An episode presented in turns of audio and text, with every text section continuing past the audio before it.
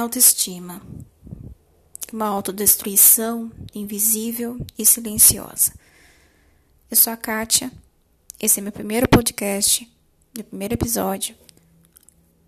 Ignorem o nervosismo. Mas hoje eu quero falar sobre um assunto que permeia minha vida desde quando eu vim para esse mundo louco, que é a autoestima. E antes de partirmos para uma reflexão, eu queria ler o significado da palavra autoestima para vocês. Autoestima é um substantivo feminino. É a qualidade de quem se valoriza, se contenta com seu modo de ser e demonstra, consequentemente, confiança em seus atos e julgamentos. É, levando em consideração a definição da autoestima, podemos né, equipará-la ao significado de autoconfiança e amor próprio. E diferente do que a maioria pensa, né, nada disso se resume somente à aparência física. E para dar início a essa conversa, né, eu quero te fazer uma pergunta: Quem é você? Eu sei que agora você está se perguntando quem é você. Quem eu sou? Provavelmente essa pergunta não foi respondida de forma instantânea, porque a busca por nos definir nos causa desconforto e medo. Né? Isso é muito natural. E é incrível como a gente se sabota o tempo todo. E não por vontade própria, é claro, né? Mas porque somos movidos por expectativas. E essas expectativas eram frustrações, né? E a geração que a gente vive, a geração de adultos hoje, em especial, não foi ensinada a lidar com eles. Eu não lembro de ter sido ensinada a lidar com as frustrações da minha vida. O não era não e ponto final. E um outro erro que a gente comete com maestria é não aceitar as nossas limitações. Porque, pasmem, né? A gente. A gente é passivo de limitações. Somos seres humanos e seres humanos são limitados. Quando a gente encara nossas limitações enquanto humanos, né, as nossas expectativas diminuem muito, né, e consequentemente as frustrações também vão embora. Quanto menos expectativas, menos frustrações teremos, né? E reconhecer essas limitações é respeitar, acima de tudo, a si mesmo, respeitar a sua individualidade e, sobretudo, o seu próprio tempo. Né? Todos nós temos nosso próprio tempo. Desde pequenos, a gente teve o nosso tempo de falar, de andar, de ir para a escola, de começar a criar conexões com o mundo externo, né? De começar a trabalhar, de dar início a uma, um curso superior. Enfim, tudo tem o seu tempo, né? E um outro erro que a gente comete muito é porque a gente passa a maior parte do tempo buscando compreender o mundo que a gente vive. E o mundo que a gente vive não é um lugar legal. O mundo não é um lugar legal. E a gente passa a maior parte do nosso tempo tentando pertencer ao mundo. Embora isso seja necessário, porque fazemos parte de uma sociedade, essa busca incessante por compreender o mundo, o universo, e as pessoas nos levam a perder a nossa própria identidade, porque a gente acaba se questionando muito.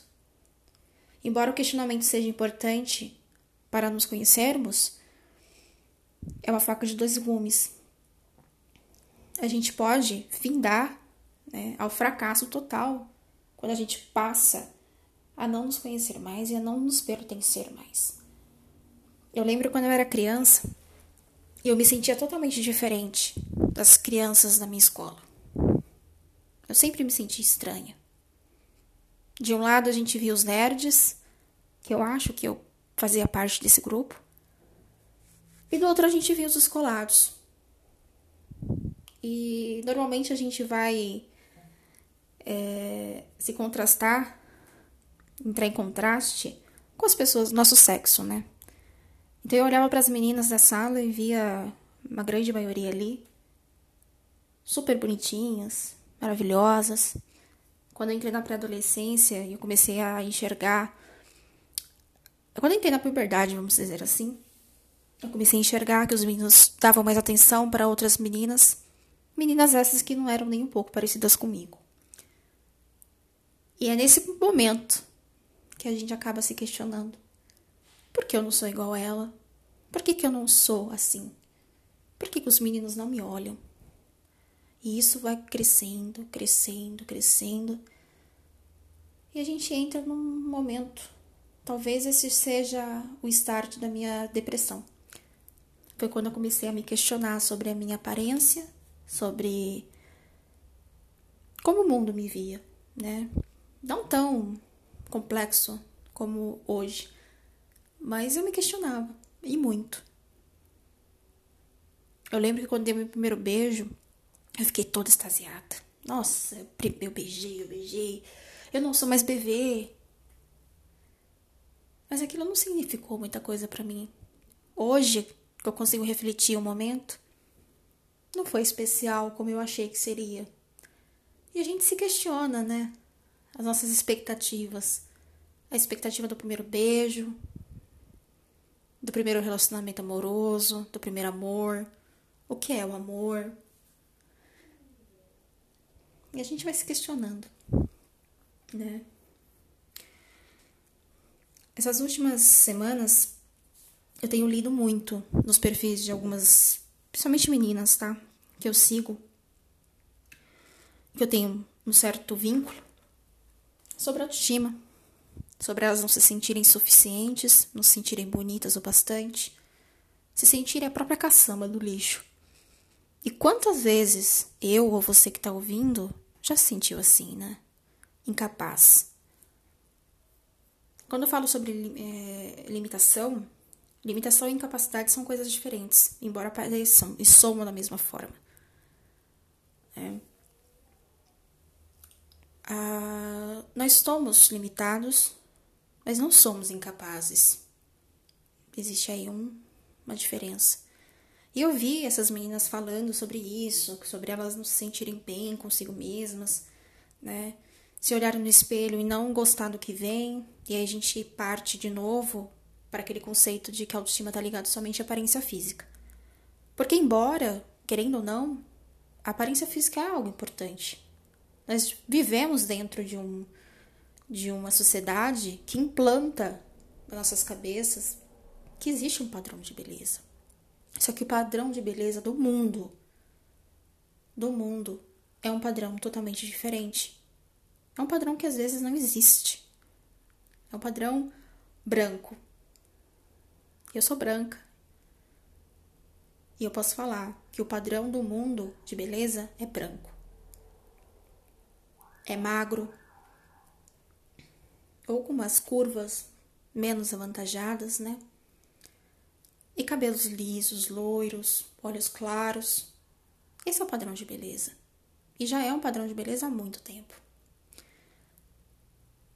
E aí a gente entra na parte do capitalismo. Porque o capitalismo ele reforça os estereótipos. Ele vem com força, como se, se o capitalismo fosse uma arma apontando para sua cabeça, a fim de te matar a qualquer hora. Mas ele não vai puxar o gatilho assim do nada. O capitalismo, ele nos força a consumir, e a consumir, e a consumir. Nós consumimos muita coisa. E a maioria das vezes, o consumo está ligado às nossas expectativas. A gente consome uma maquiagem para poder se parecer, para poder chegar mais próximo do padrão a gente paga cirurgias plásticas para entrar no padrão. E nisso a gente vai se perdendo. A gente vai se perdendo.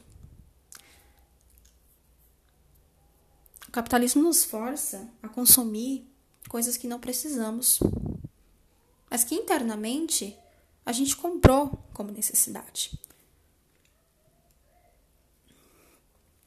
E é engraçado pensar nisso, porque mais ou menos um mês atrás Eu acho que eu gasto uns 200 reais só de cosméticos para skincare. Mas quando eu paro e fico refletindo os motivos que me levaram, é porque eu quero parecer mais bonita. E aí me leva para uma outra reflexão. Como tá minha autoestima? Eu fiz uma relação nos últimos dois anos sobre o meu estado emocional, o que inclui, né, como eu me vejo, como eu me sinto, relacionado a como eu me vejo no espelho. Então, a minha aparência psicológica e emocional comparado com a minha aparência física. E nessa quarentena, isso foi reforçado de uma forma absurda. Porque a quarentena ela propôs, ela trouxe pra gente um conflito. Muitos de nós estamos em casa, sem trabalhar, as mães com seus filhos, e a gente meio que tá sem expectativa. E viver sem expectativa é um bagulho foda, velho. A gente não tem expectativa sobre algo é muito foda. Eu não tenho expectativas hoje, como eu tinha há uns quatro meses atrás. E a gente vai indo, indo, indo, indo, indo, indo, né? Pensando, poxa. E o amanhã? Né? Cadê as expectativas para amanhã? Não tem. E aí, nessa loucura toda, a gente vai se perdendo de novo. Perdendo a força que talvez a gente tenha trabalhado para conquistá-la durante muito tempo. E um vírusinho, né? Um vírus faz um. explode como uma bomba na nossa vida. E a gente vai se sentindo menos incapaz, mais ocioso, a gente tem mais tempo para se olhar no espelho e nos depreciar, nos sentir inúteis. Bom, eu falei 12 minutos e talvez eu não tenha falado nada com nada, não sei. Isso vai depender de quem tá ouvindo. Vai dar a interpretação de vocês. Mas o que eu queria falar é que, em meio a todo esse caos que a gente está passando, a gente precisa compreender as nossas limitações nesse momento. Talvez não sejam limitações propriamente nossas, mas são limitações propriamente momentâneas e a gente precisa respeitar. Eu vejo muita gente nesse, nessa quarentena tentando produzir, tentando fazer coisas e coisas e coisas uma atrás da outra. E vai criando expectativa aqui, expectativa ali, e a gente acaba fracassando e isso, meu, é como se a gente estivesse enfiando uma faca no nosso peito. E é complicado, porque a gente cria essas expectativas para poder mascarar aquela sensação de que as coisas não vão mudar, sabe? O normal não existe mais. O que era normal antes não é mais normal. E não vai ser mais normal. A gente tem que se habituar com o novo normal. E sabe lá Deus, sabe lá quando que esse normal vai voltar. E a pergunta que eu faço para vocês, eu deixo como reflexão, tá? Vocês estão preparados para ser Na verdade, vocês estão preparados para aceitar que o eu de vocês mudou? E que vocês precisam encarar isso como uma com uma força, uma fúria enérgica para poder viver? Vocês conseguem pensar em quem vocês são hoje e o que talvez terão que ser daqui uns meses e anos? Como as nossas expectativas com nós mesmos dentro dessa mudança global vai nos impactar? Vocês conseguem refletir sobre isso? Vocês estão felizes com quem vocês são hoje? Ou que vocês são hoje não é o que vocês são de verdade? Essa pergunta que eu fiz lá no início de quem é você é uma pergunta muito difícil de responder. A gente vai pensar na nossa formação acadêmica, a gente vai pensar nos nossos relacionamentos, a gente vai pensar no nosso, no nosso trabalho. Mas será que nós somos aquilo que fazemos? É disso que parte a ideia de quem eu sou? Ou não? Eu agradeço por vocês me ouvirem até aqui. Essa é a minha primeira é, vez que eu venho falar sobre algo através de um podcast. Eu espero vir mais vezes, é bom falar. Hoje eu tô um pouco sensível, então deve ser por isso que eu estou falando sobre isso. E eu espero que vocês consigam se manter sãos, saudáveis e consigam se enxergar de uma forma diferente. Nós todos somos incríveis. Cada um do seu jeitinho, mas nós somos incríveis. E se a gente passar por tudo isso, cara, olha, que o mundo nos segure. Um beijo e uma boa semana para vocês.